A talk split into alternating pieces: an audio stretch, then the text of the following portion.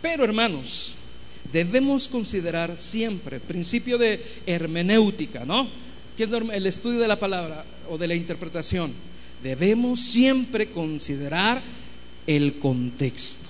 ¿Qué hermanos? El contexto del pasaje. ¿Cuál es el propósito con que se menciona, en caso particular el día de hoy, cada instrumento musical? Por ejemplo, en primer lugar, de adoración en el Antiguo Testamento para el pueblo de Israel fue el tabernáculo de Moisés.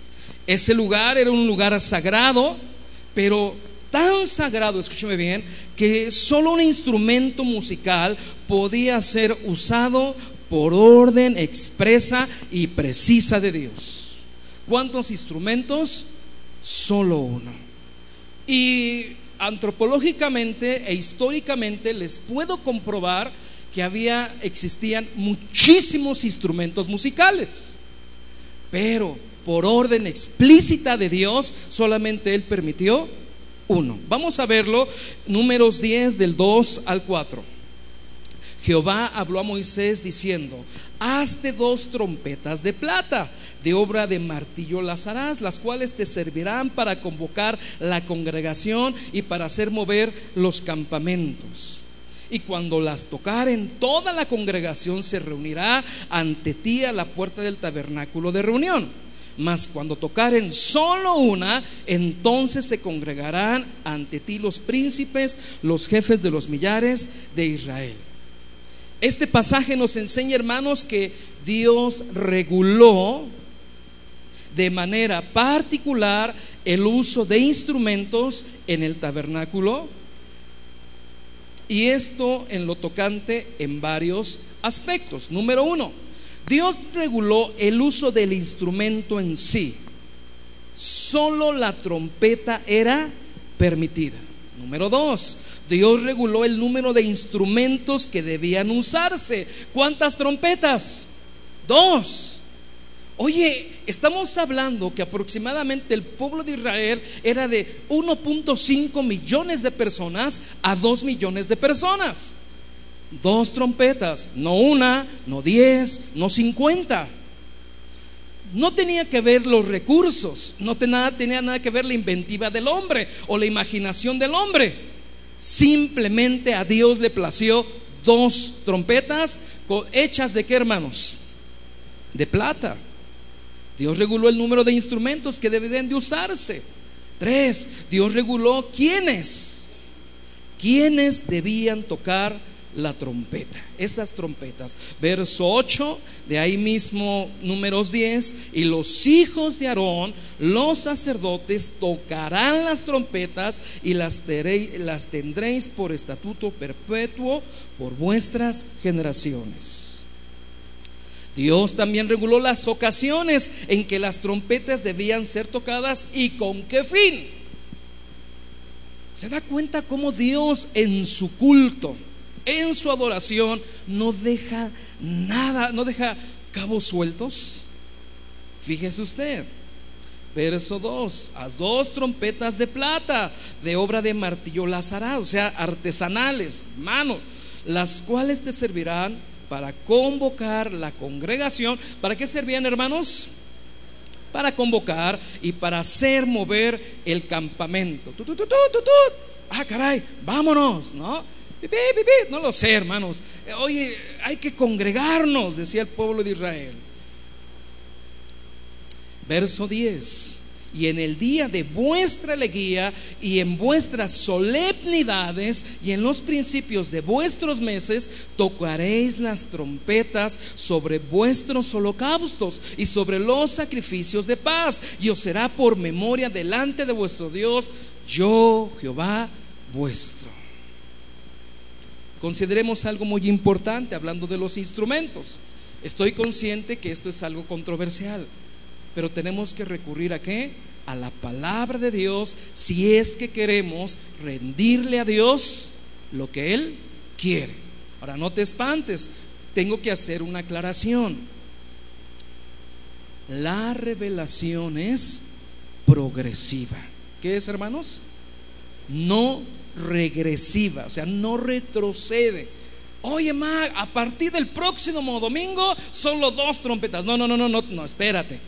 No te me abalances, por favor. Estamos estudiando el uso de instrumentos en donde en el Antiguo Testamento, en el culto al Señor, en la adoración solemne y formal para Dios.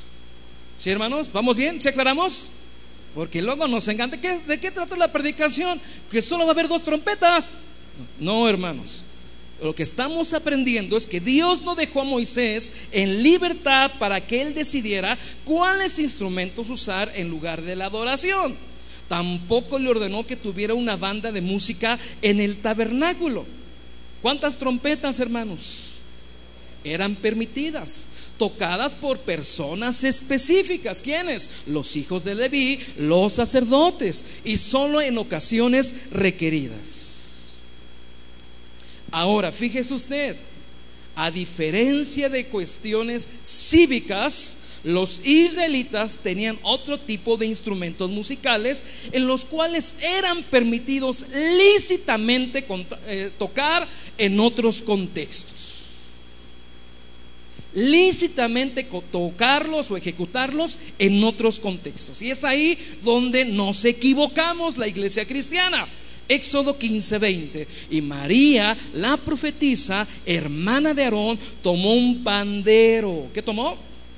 En su mano y todas las mujeres salieron en pos de ella con pandero y danzas. Y María le respondía, cantad a Jehová porque en extremo se ha engrandecido y ha hecho en el mar, perdón, ha echado en el mar al caballo y al jinete en este contexto era legítimamente permitido tocar los instrumentos, pero no en el tabernáculo.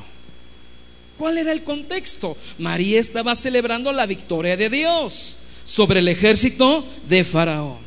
¿Se acuerdan, hermanos? Que lo cantábamos, ¿no? Hecho a la mar los carros del Faraón. ¡Wow! ¿Te acuerdas? En este, este contexto era legítimo y permitido tocar instrumentos, hacer fiesta para el Señor, pero no en el tabernáculo. ¿Se da cuenta? Otro contexto el pueblo de Israel tocaba otros instrumentos. Por ejemplo, la hija de Jefté celebraba el regreso de su padre de la guerra. Y consideremos que el contexto es trágico, porque Jefté había hecho una promesa a Dios. El que me salga a recibir, Señor, te lo voy a ofrendar. Mi pregunta es, ¿Dios pedía sacrificios humanos como los dioses paganos? Tenía que aprender Jefté eso muy fuerte. Bueno, esa es otra historia, ese es otro tema, otra predicación. La idea es que entonces volvió Jepté, jueces 11:34, a Mispa, a su casa, y aquí su hija que salía a recibirle con panderos y danzas. Y ella era sola, su única hija, no tenía fuera de ella hijo ni hija. Mucho, en, en esos contextos eran perfectamente legítimo el uso de otros instrumentos musicales. Estamos aprendiendo la adoración en donde, hermanos, en el culto. Había cuestiones cívicas, pero también había cuestiones, escúchame bien, espirituales. ¿Sí, hermanos? ¿Comprendemos eso? John Price, un teólogo dice lo siguiente con respecto a este tema. En aquellos días los egipcios eran reconocidos no solo por la amplia variedad de instrumentos musicales que usaban, sino también por la calidad de sus músicos. El uso de instrumentos musicales ocupaba un lugar importante en la adoración de los dioses egipcios. De eso, Moisés debía estar muy familiarizado. Acuérdate que él creció. Hechos 7:22 nos dice lo siguiente, y fue enseñado Moisés en toda la sabiduría de quienes, de los egipcios y era poderoso en sus palabras y obras. ¿Comprendes por qué Dios tuvo que regular a Moisés en la adoración en su tabernáculo? No sea que en el buen propósito de Moisés, en el buen tesón de Moisés, hiciese una fiesta pagana dentro de dónde? Del tabernáculo. Vaya que tenía, vaya que había que instrumentos, vaya que, que él sabía eh, de música egipcia. Pero tienes que, tenemos que aprender algo muy importante. Lo que es para Dios, Dios lo regula. Lo que es para Dios siempre tiene que ser diferente, único y santo. ¿Sí comprende eso, hermano? Aquí estamos viendo la diferencia. Sin embargo, ninguno de esos instrumentos usados por los egipcios en sus cultos paganos fue incluido en la adoración del tabernáculo. De hecho, aún las trompetas que el Señor ordenó a Moisés hacer en números 10, lo acabamos de leer, eran distintas a las que usaban los egipcios. Comúnmente los egipcios en sus cultos idolátricos, las trompetas eh, que ellos hacían eran curvas, dicen los antropólogos, o en, no sé cómo se llamará, si lo has visto en el, área de los vientos de la, orquesta, como hay unas como instrumentos de, viento que suenan como, ¿sí? ¿Los han visto? Bueno, las trompetas que Dios ordenó eran alargadas y eran de plata distintas a las de Egipcio, a las de Egipto, con las cuales la gente había convenido adorar a Osiris. Tenía que ser exactamente el instrumento musical ordenado por Dios. Tenía que ser exactamente el instrumento musical ordenado por Dios. Y fue así hasta, hasta 500 años más tarde, en los días del rey David, que otros instrumentos musicales fueron incluidos en la adoración. 500 años después de Moisés. Así fue. En el tabernáculo, hermanos, así fue. ¿Qué dije? Tengo que aclararlo. La, la revelación es como, hermanos, progresiva y solo eran permitidas en el culto a Jehová, en el culto a Dios, en la época del Antiguo Testamento, hasta que aparece el rey David, solo dos trompetas y eran para convocar. ¿Sí, hermanos? Había más instrumentos, claro que había más instrumentos, pero Dios lo reguló. Oye, pero dice la Biblia que María salió danzando con panderos. Y dice la Biblia que salían. Sí, pero no era dentro de qué? Del culto. ¿Sí? Era en sus festividades. Ahora, vamos a estudiar acerca de David del rey David, un hombre muy usado por Dios. Primera de Crónicas 23, 1. Siendo pues David ya viejo y lleno de días, hizo a Salomón su hijo rey sobre Israel, y juntando a todos los principales de Israel y a los sacerdotes y levitas, fueron contados los levitas de 30 años arriba, y fue el número de ellos por sus cabezas contados uno por uno, 38 mil. Vaya ministerio de servicio en la casa del Señor. De estos 24 mil para dirigir la obra de la casa de Jehová y seis mil para gobernadores y jueces, además cuatro mil porteros y cuatro mil para lavar a Jehová. Dijo David, pon, pay attention please, my friend. Pon atención. Vamos, ¿qué tiene que ver con el tema? Chécalo. Con los instrumentos que he hecho para tributar alabanzas. ¿Cuántos eran? Cuatro mil. Estos instrumentos, aquí cuando yo estaba estudiando esto, ¿por qué Dios tuvo que inspirar a su adorador e incluso para inventar instrumentos específicos para adorar a Dios en el culto. ¿Había instrumentos afuera? ¿Había instrumentos paganos? Sí. Yo sé que estás llegando a la deducción.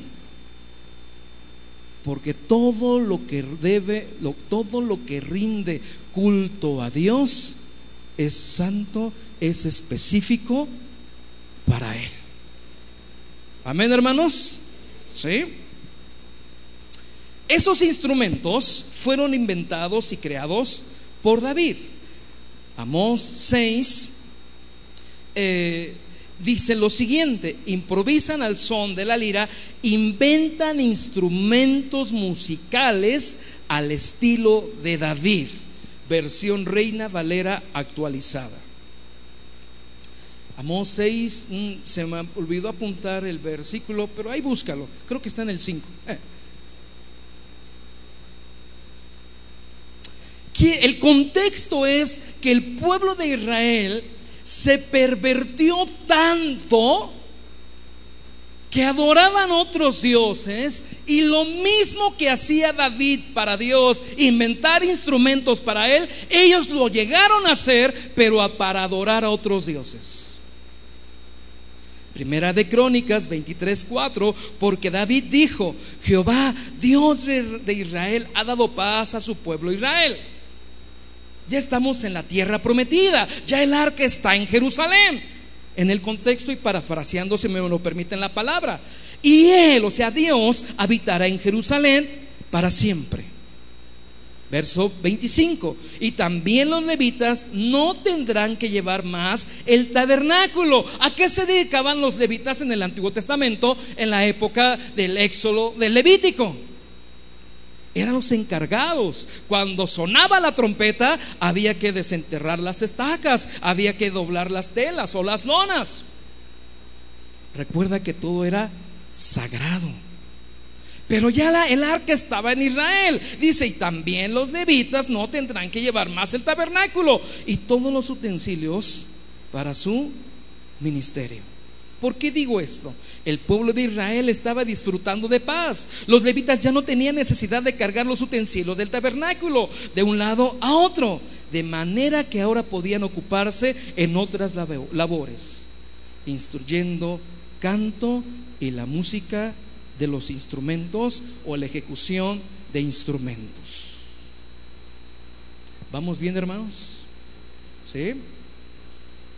Aspectos a considerar de los instrumentos musicales a partir del reinado de David.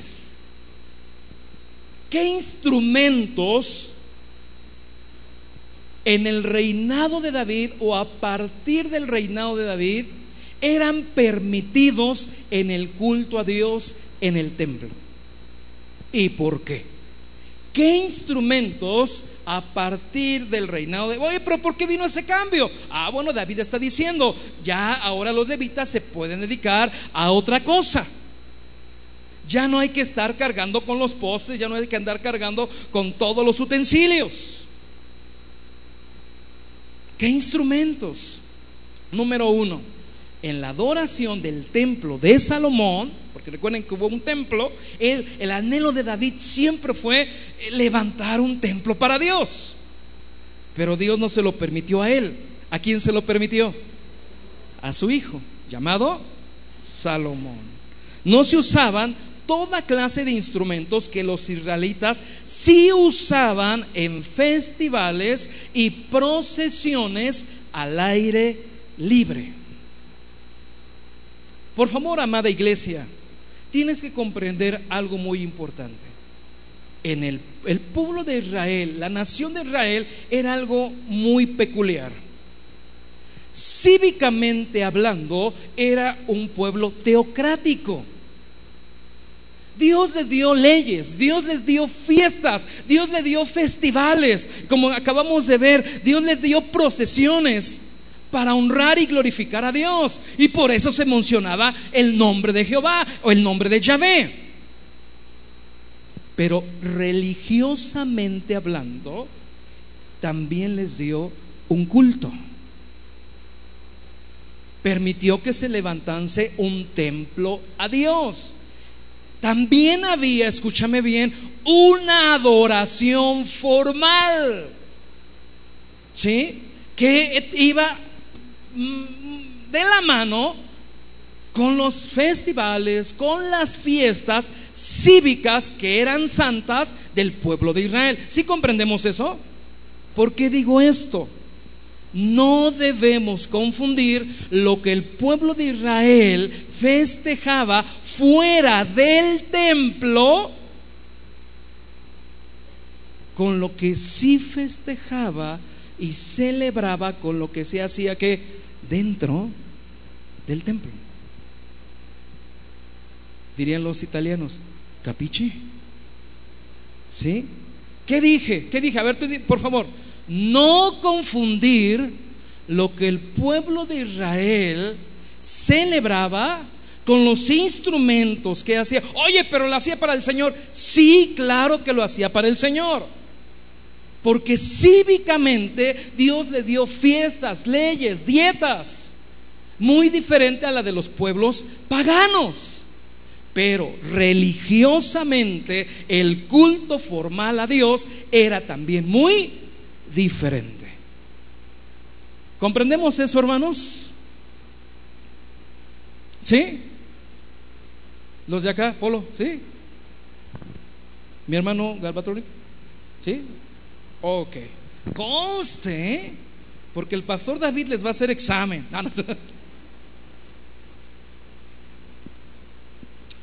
Hay una gran diferencia entre las actividades cívicas del pueblo de Israel al aire libre y las actividades religiosas dentro de qué? Del templo. ¿Qué estamos estudiando?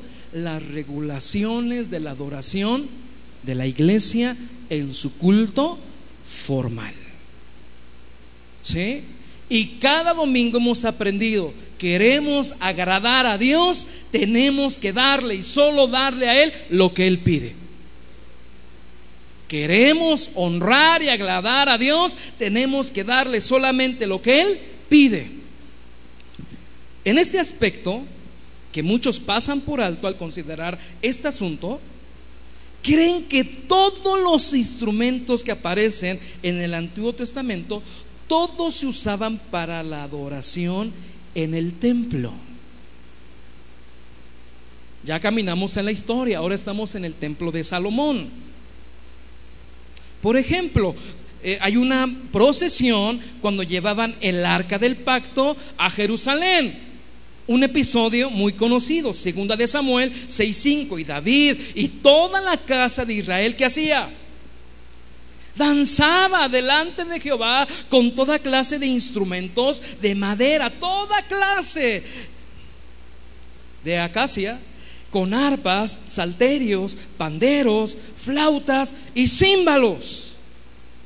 Esta procesión festiva fue interrumpida, hermanos, dramáticamente. ¿Por qué? Por la muerte de un hombre llamado Usa. Y, regreso al principio. Muchas personas justifican muchas cosas por el simple hecho de que aparece que en la Biblia desenfocándonos del panorama general. Y muchos me dirían y me debatirían, pero aquí aparece, el pueblo danzaba delante del Señor con toda clase de instrumentos de manera de acacia, con arpas, salterios, panderos, flautas y címbalos. Gloria a Dios. Pero ¿qué estamos aprendiendo? Sí, hermano, pero esta es una procesión estaban llevando el arca donde? A Jerusalén, al templo, al lugar de reunión. ¿Se dan cuenta? Y obviamente esta procesión es interrumpida dramáticamente. Un hombre, me bien, y ya lo vimos meses atrás, con muy buenas intenciones, intentó agarrar o detener el arca y ¿qué pasó? Cayó muerto aprendimos que las buenas intenciones no bastan. habría que darle a Dios lo que Él pide. Oye, pero es que se lo doy con harto cariño. Sí, eso no basta. Pero yo siento re bonito. Eso no basta. Tenemos que darle a Dios. Si así fuere, aquí lo he dicho, le rindiremos a Dios aquella canción Amor Eterno. ¿Te das cuenta? Ya en estos contextos no puede ser. Lo que es para Dios es sagrado, es único, es para Él. Primera de Crónicas 20:14, así los sacerdotes y los levitas se santificaron. Eh, David tiene otra intención. Bueno, pues va de nuez. ¿Qué hicimos mal? A ver muchachos, ¿por qué se murió este? Y ya sabemos toda la historia, ¿verdad? Ah, es que así no se debías de transportar, David. El arca de Dios no debería ser transportada por animales, sino por sacerdotes y levitas. Y estos tenían que, que, santificarse. Ah, David tiene que aprender de una manera fortuita que las cosas son como Dios quiere y no como el hombre quiere. ¿Qué dije, hermanos? David tuvo que aprender fortuitamente que las cosas son como él quiere y no a la inventiva del hombre. Así los sacerdotes y levitas, primera de Crónicas 20:14, se santificaron para traer el arca a Jehová de Israel. Y los hijos de los, levitas trajeron el arca de Dios puesta sobre sus hombros en las barras, como lo había mandado Moisés. Ojo, conforme a la palabra de Jehová. ¿Y eso qué tiene que ver con los instrumentos? Verso 16. Asimismo, dijo David a los principales de los levitas, que designasen de sus hermanos a cantores con instrumentos de música, salterios y arpas y címbalos que resonasen y alzasen la voz con alegría. En el tabernáculo solo había un instrumento. Ahora David está seleccionando de entre una multitud de instrumentos tres instrumentos. ¿Cuáles son? Ustedes díganmelo. Verso 16 salterios, arpas y címbalos. Aquí algo interesante. Vemos que el arca es, transportada ejecutando instrumentos musicales de todo tipo. Sin embargo, David reduce significativamente el tipo de instrumentos para la adoración en el templo. Se da cuenta de la separación cívico culto a Dios. ¿Se da cuenta? Primera de Crónicas 25 del 1 al 5.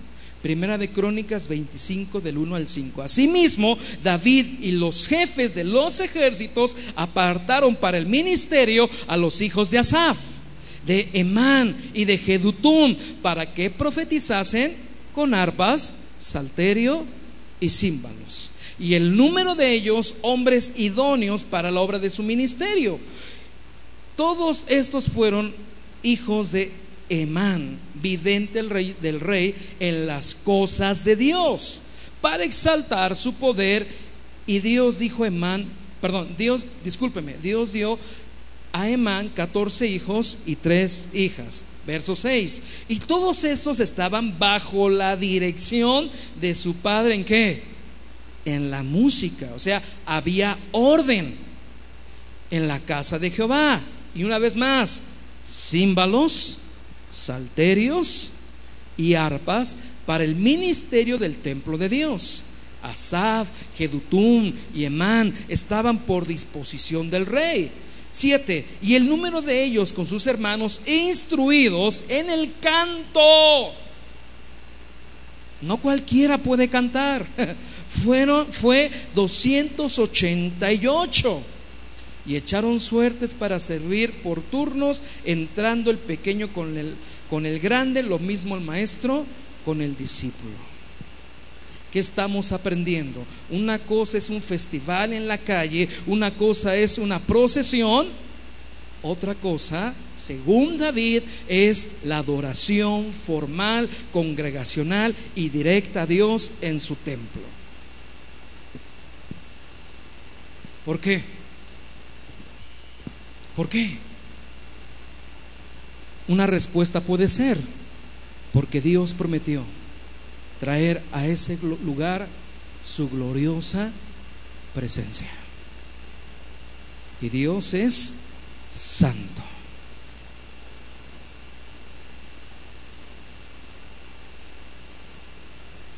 Este uso restrictivo de instrumentos, ¿cuántos instrumentos eran permitidos hasta ahorita?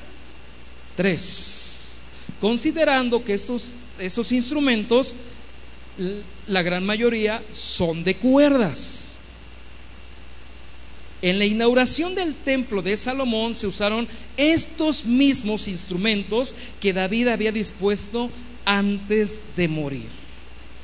Segunda de Crónicas 5:12. Y los levitas y cantores, todos los de Asaf y los de Man y los de Jedutum, juntamente con sus hijos y sus hermanos, vestidos de lino fino, estaban con címbalos, salterios y arpas.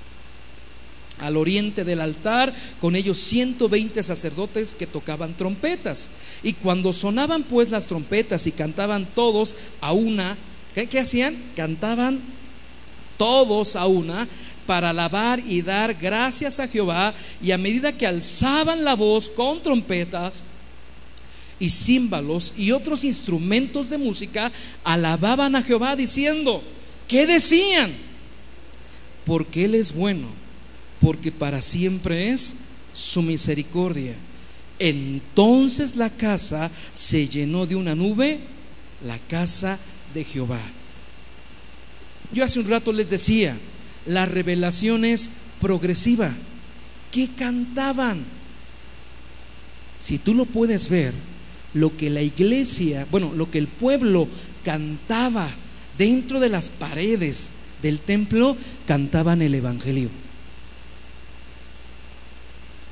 Porque Dios es bueno y para siempre es su misericordia. Gracias a Dios que Dios nos está librando de cantar canciones cristianas en el culto a Dios que dan honra al hombre, que le dan ánimo al hombre. ¿Te das cuenta?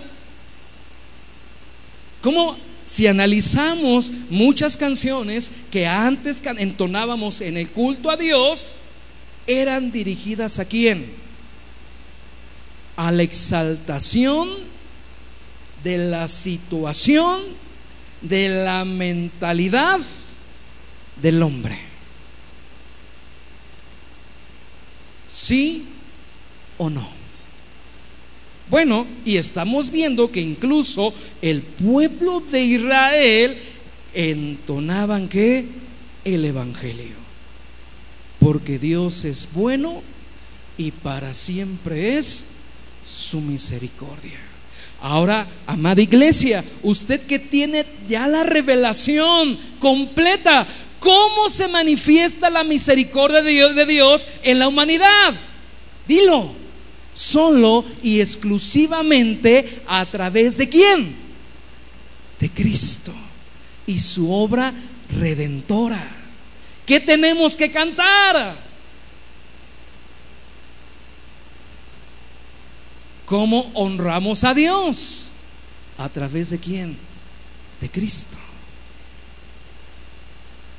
Me debatían algunos hermanos. Ah, pues entonces, ¿qué? Tenemos que borrar el nombre de Jehová. No, Dios libre. Es que aparece Jehová en todo el Antiguo Testamento. Sí, pero no puedes honrar a Jehová sin Cristo. No puedes acercarte a Jehová sin Cristo. No puedes bendecir el nombre de Dios sin Cristo. Si no, te volverías testigo de Jehová. Si no, te volverías sabatista del séptimo día. Si no, te volverías mormón. Y la idea es, ¿qué es lo que Dios le pide a su iglesia en adoración? ¿Lo comprende, amada iglesia? Gloria a Dios. Di conmigo, gloria a Jesucristo. Único de toda honra y alabanza en este lugar. y en nuestras vidas. Amén. 270 años más tarde, en los tiempos del rey Ezequías, encontramos, hermanos, los mismos instrumentos para la alabanza en el templo. Segunda de Crónicas 29-25. Puso también levitas en la casa de Jehová con címbalos, salterios y arpa. ¿Y qué dice? Usted mismo, si ya no lo pusieron, pon, léalo por favor, o si lo tienes ahí en tus manos. ¿Conforme a qué? Al mandamiento de quién? De David y de Gad, vidente del rey, y del profeta Natán, porque aquel mandamiento procedía de Dios, de Jehová, por medio de quién?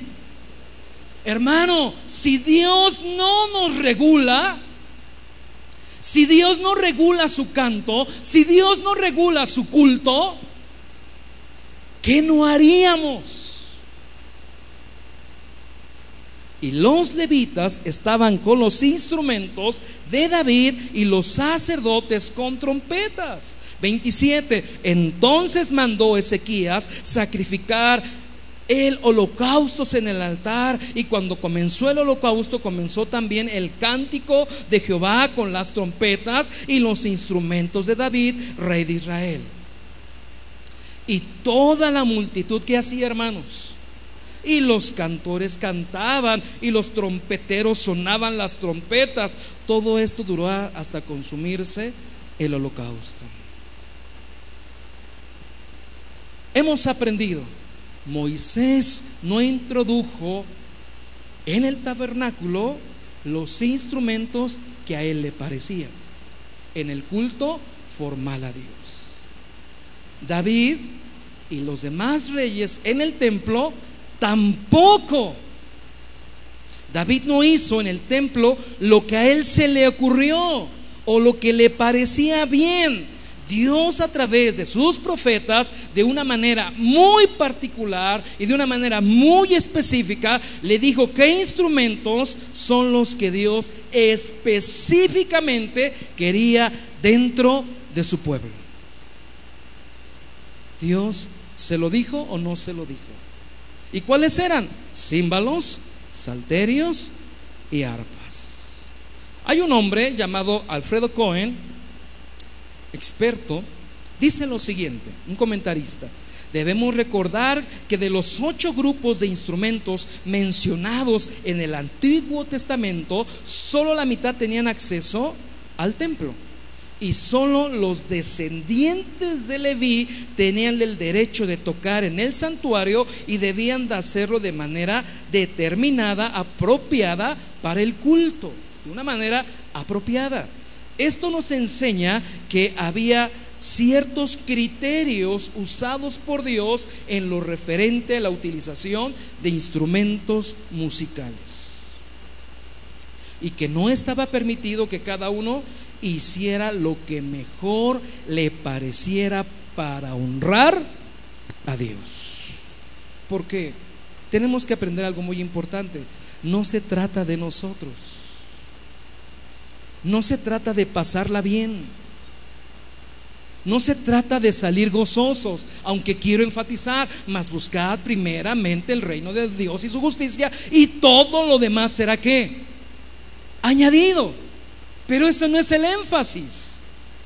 Otro hombre llamado Peter Master dice lo siguiente, actual pastor del tabernáculo metropolitano, la iglesia de Spurgeon, que Spurgeon pastoreó en Londres 37 años el Antiguo Testamento, dice él, habla al menos de ocho tipos de instrumentos, lo mismo que Cohen, que era del uso común por el pueblo en aquellos días en su vida privada y cívica. Pero solo cuatro eran permitidos en la casa de Dios. Por alguna razón, Dios restringió el uso de instrumentos musicales en la adoración formal en su templo. Y seguimos avanzando, seguimos aprendiendo. Primera de Crónicas 16:42. Con ellos a Emán y a Jedutún con trompetas y címbalos para los que tocaban. Y fíjese lo que se menciona en la Biblia, con otros instrumentos de música de Dios. Con otros instrumentos de música que de Dios. Quiere decir que Dios específicamente ha apartado para él algo. Apartó un pueblo, ¿sí? Hizo una ley, una strip de todo. Ahora, la iglesia, una adoración. Entonces, nuestra música es instrumentos de música para quién? Para Dios. ¿Quién lo dice? La Biblia, segunda de Crónicas 7:6. Y los sacerdotes desempeñaban su ministerio, también los levitas. Ojo, con los instrumentos de música de Jehová, los cuales había hecho el rey David para alabar a Jehová. Y fíjate una vez más vuelve a aparecer, porque su misericordia es para siempre. Cuando David alababa por medio de ellos, asimismo los sacerdotes tocaban trompetas delante de ellos y todo Israel estaba en pie. Recapitulando, vemos un principio. Dios hizo una diferencia entre los que los israelitas podían escuchar en lo cívico, en lo privado, en sus festividades religiosas, al aire libre, e incluso era música que exaltaba a Dios. Pero Dios, y solamente Dios, hizo una diferencia en lo que se debía escuchar para adorar en el templo a Dios. ¿Aprendemos eso, hermanos? Luego, hermanos, seguimos la historia. Luego que los judíos regresaron del exilio, en los días de Esdras y Nemías, rehusaron, este pueblo rehusó dejarse llevar por la corriente cultural, ya que ellos habían pasado 70 años de cautiverio en una cultura propiamente dominante. Qué bueno si se dejaban influenciar, ellos podían haber cambiado pero encontramos que después de, esos 70 años, ya eran 70 más 500, 500 años después, el pueblo de Israel seguía adorando exactamente como se le instruyó. Nemías 12, 27 para la dedicación del muro de Jerusalén, buscaron a los levitas de todos sus lugares para traerlos a Jerusalén, para hacer la dedicación y la, fiesta con alabanzas y con cánticos. Escúchame bien, con címbalos, salterios y cítaras. Sé que me vas a preguntar, ahí está Mac, cítaras. Fíjese usted que cítara es un instrumento de cuerdas pero en, la traducción es la misma palabra hebrea que aparece traducida como arpa. ¿Por qué hay otra palabra? No lo sabemos, pero la palabra eh, que aparece ahí es arpa. Ahí mismo en el verso 36 de Nehemías 12, y sus hermanos Semaías, Azarael, Milalaí, Gilalaí, Maí, Natanael, y a mí que se me facilita el francés, ¿verdad? Y Anani, otra vez, y aquí en mis notas yo lo enfatizo y lo pongo en negritas, los instrumentos musicales de David, varón de Dios, y el escriba Edras delante de ellos. ¿Qué estamos aprendiendo? Los instrumentos de cuerdas en estos textos el salterio, el arpa, predominaban en la adoración del templo. Sigo recapitulando. El, Antiguo Testamento nos enseña que solo ciertos instrumentos fueron permitidos en la casa de Dios y que estos fueron escogidos por Dios mismos. Incluso, hermanos, En los títulos, escúchame bien, está muy interesante. En los títulos de algunos salmos se señala explícitamente que debían ser cantados sobre Nejinot, para ser cantados sobre Nejinot, que significa con instrumentos de cuerda. ¿Cómo se traduce en la traducción de las Américas? Otro salmo dice sobre Seminit, que se traduce sobre una lira de ocho cuerdas. Por ejemplo, el Salmo 4, el Salmo 6, el Salmo 54, el Salmo 55, el Salmo 61, el Salmo 67 y el Salmo 76. Los otros instrumentos como el címbalo y la trompeta generalmente no eran parte del acompañamiento de la música en la adoración dentro del templo. El caso del címbalo eran dos platillos de bronce que el sacerdote sonaba como, como señal para comenzar el canto del coro de los levitas. Las trompetas servían para convocar al pueblo, como vimos en el texto de números. Fíjese usted, un erudito cristiano de ascendencia judía llamado Alfredo Endershen dice lo siguiente con respecto a la adoración en el templo. La melodía, escúcheme bien, era simple, dulce y cantada al unísono con el acompañamiento de música instrumental, que, que, él más adelante aclara que era principalmente apoyada por el arpa y el adud. Solo se permitía el empleo de un par de címbalos pero este bronce que resuena y címbalo que retiñe no formaba parte de la música misma del templo. Servía solo como señal para comenzar aquella parte del servicio.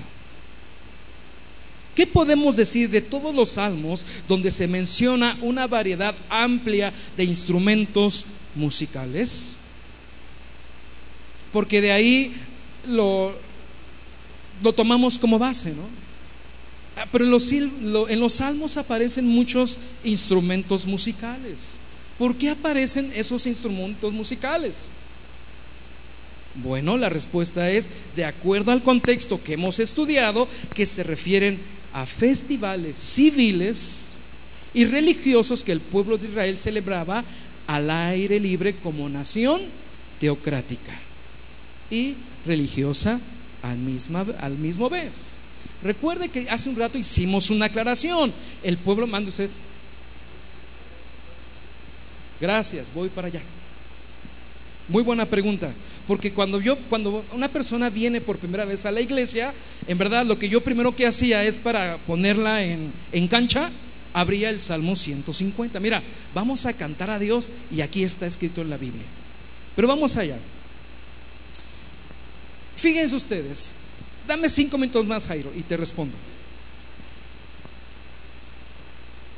Nuestra nación es religiosa, pero no teocrática. ¿Sí me logro dar a entender?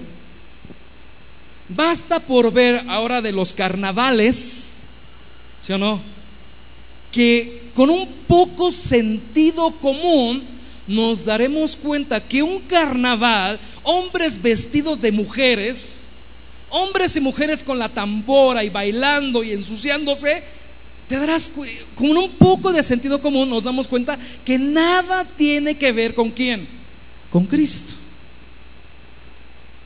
¿Se da usted cuenta?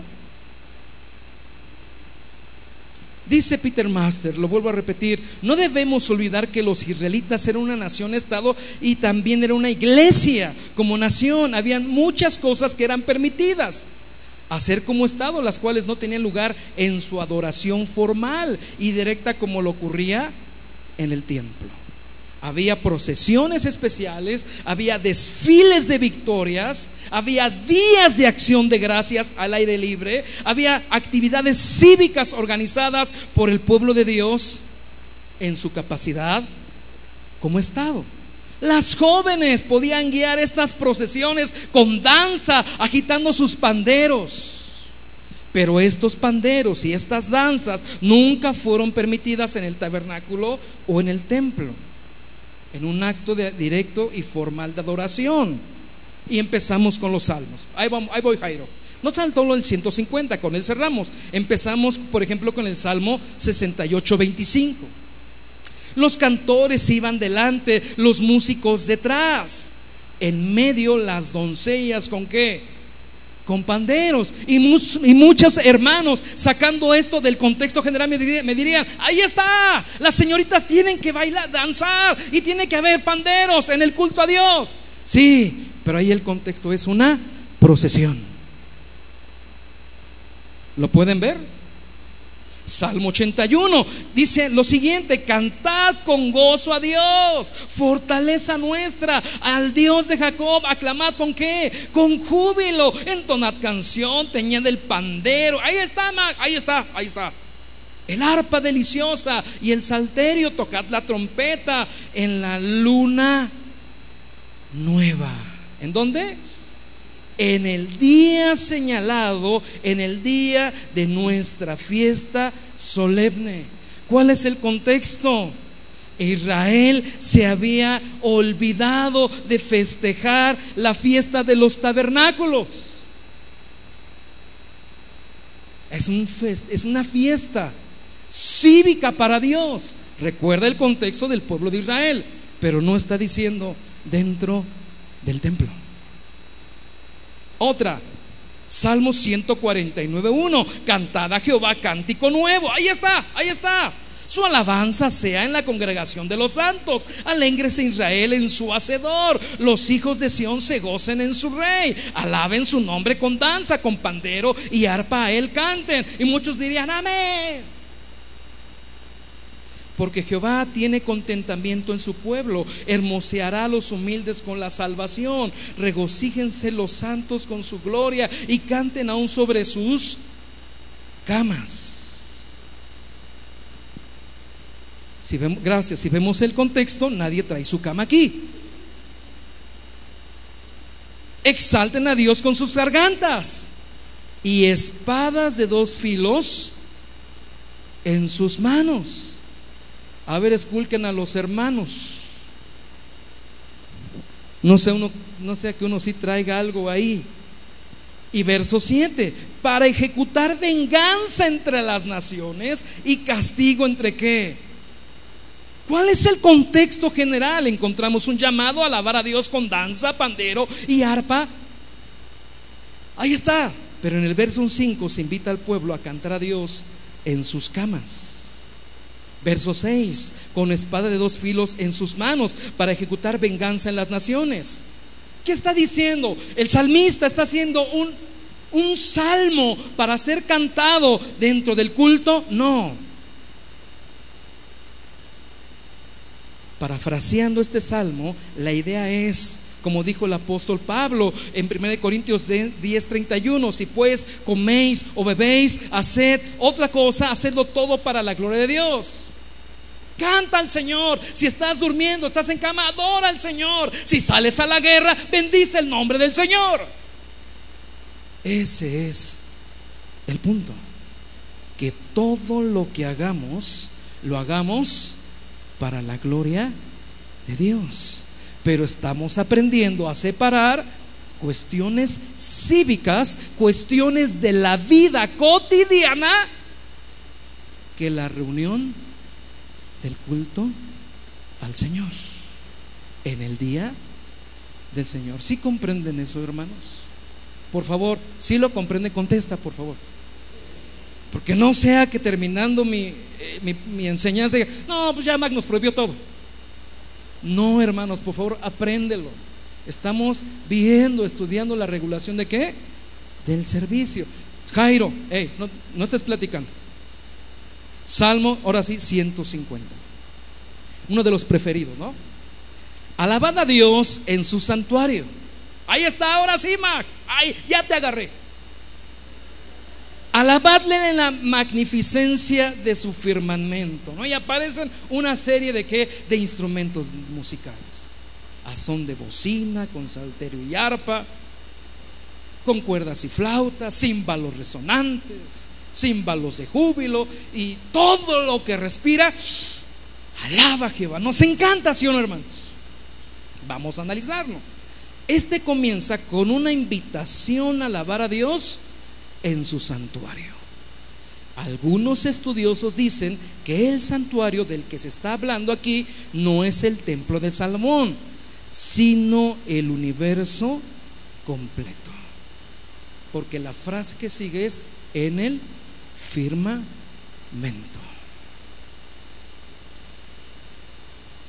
Sí, pero si interpretamos la palabra santuario como el templo terrenal y la magnificencia de su firmamento como su santuario celestial, el punto del salmo sigue siendo el mismo.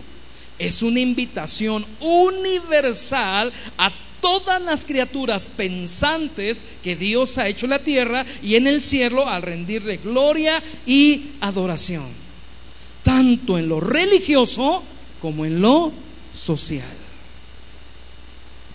¿Qué nos está diciendo el salmista? Alaba a Dios en todo lo que hagas y con todo lo que tengas. Eso es lo que el Salmo nos está diciendo, pero eso no elimina lo que enseña el resto del Antiguo Testamento sobre el uso de instrumentos musicales en la adoración directa y formal del templo. Aunque nos duela, hermanos, en el templo no se danzaba. No se tocaba la bocina, como dice el Salmo 150, que era una especie de órgano con tubos de bambú en el templo no se usaba la flauta. Por las razones. ¿Cuáles son las razones? Mac, pero ¿por qué? No lo sé. En serio, hermano, le buscamos, le buscamos. No lo sé. Dios así lo estableció. ¿Quién lo estableció, hermanos? Ejemplo, cada, cada varón tenga su propia mujer. ¿Por qué? Así Dios lo estableció. No dos ni tres, ¿cuántas? ¿Marido de qué? Ah, pero si al hombre le tocan siete, diría cualquiera, ¿no? Sí, pero fuera de contexto. Así. ¿Por qué? Dios lo estableció. Simplemente estamos estudiando lo que Dios ha que, hermanos. ¿Te guste? O no te guste. A fin y al cabo, el culto no es para ti. Y espero no te ofendas, pero es así. No es para alabarte a ti, no es para esperarte, no es para que te la pases bien, no es para que vengas a tener una catarsis. Es para honrar y glorificar a Dios por su evangelio, porque para siempre es su misericordia. No sabemos cuál es la razón. Simplemente son datos que la Biblia nos da. Hay instrumentos musicales mencionados en el Salmo 150 que Dios de manera expresa no permitió que se tocaran en el templo. ¿Comprendes eso, hermano? ¿Te duele? Vamos a más adelante. Santo Dios, creo que tengo que terminar. Los instrumentos musicales en el Nuevo Testamento. Recuerden que la revelación es progresiva, jamás regresiva, jamás regresamos. Y estamos en el punto cúspide de la revelación de la obra de Dios en Cristo Jesús. Amén. Nos encontramos, hermanos, con un problema en el Nuevo Testamento, en el culto formal a Dios. Porque hay un silencio total en lo que respecta el uso de instrumentos musicales en la adoración pública formal. Puede haber unas excepciones de lo que menciona el apóstol Juan. Él hace menciones de instrumentos de adoración, pero esta adoración es celestial. Algunos pudieran decir que estos textos no pueden tomarse literalmente. O excepto que se menciona la palabra salmos, lo hemos estudiado, Efesios 5, 19, Colosenses 3, 16. Esta palabra fue usada por mucho tiempo para señalar un canto sagrado, acompañado con instrumentos de cuerdas.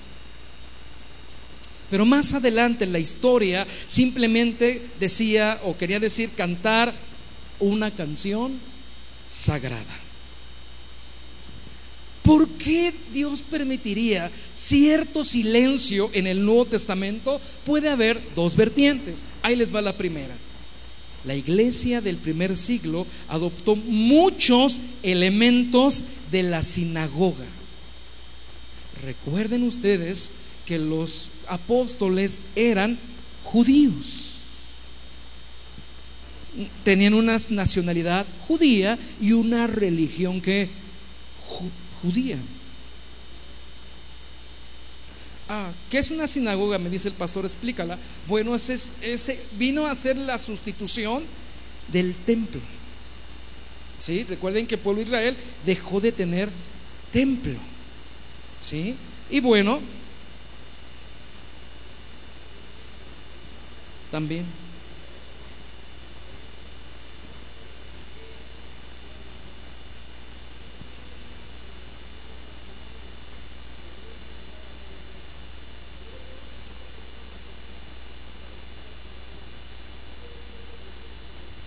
Así es.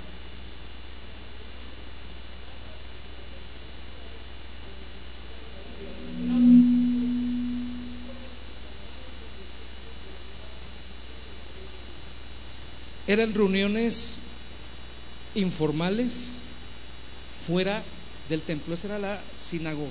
Ahora, tomen en cuenta que la iglesia cristiana somos herederos, por llamarlo así, de un culto a Dios en las sinagogas. Entonces la iglesia del primer siglo adoptó muchos elementos del culto de la sinagoga. Por ejemplo, la, oración, la predicación, la lectura de la Biblia, la lectura de dichos salmos. ¿sí?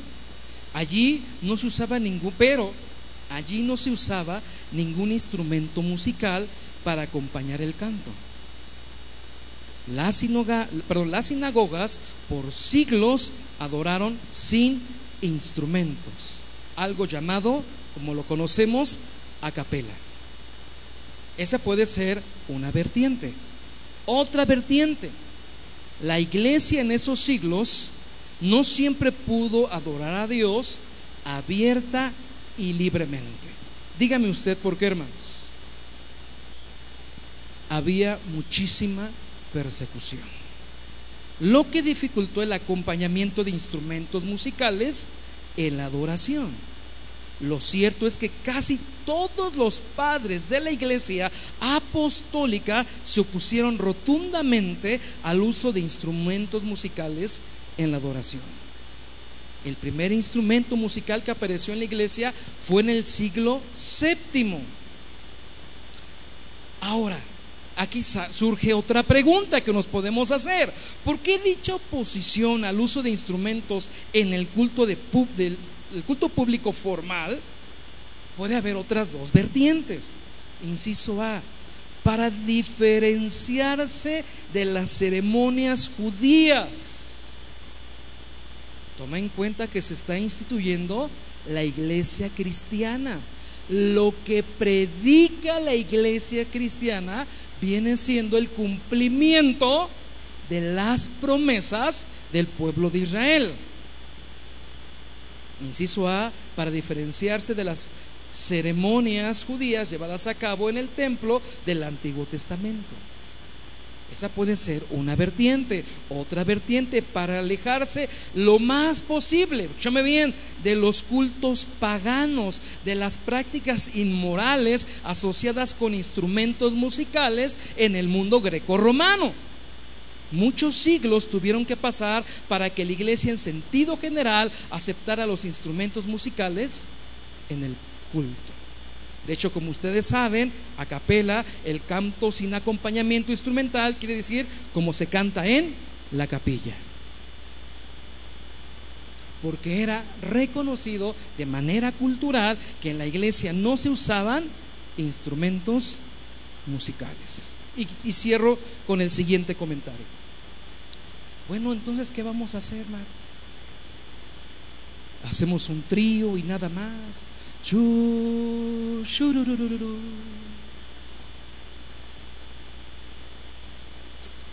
Creemos que el uso de instrumentos en la iglesia debido a este silencio es parte de las circunstancias.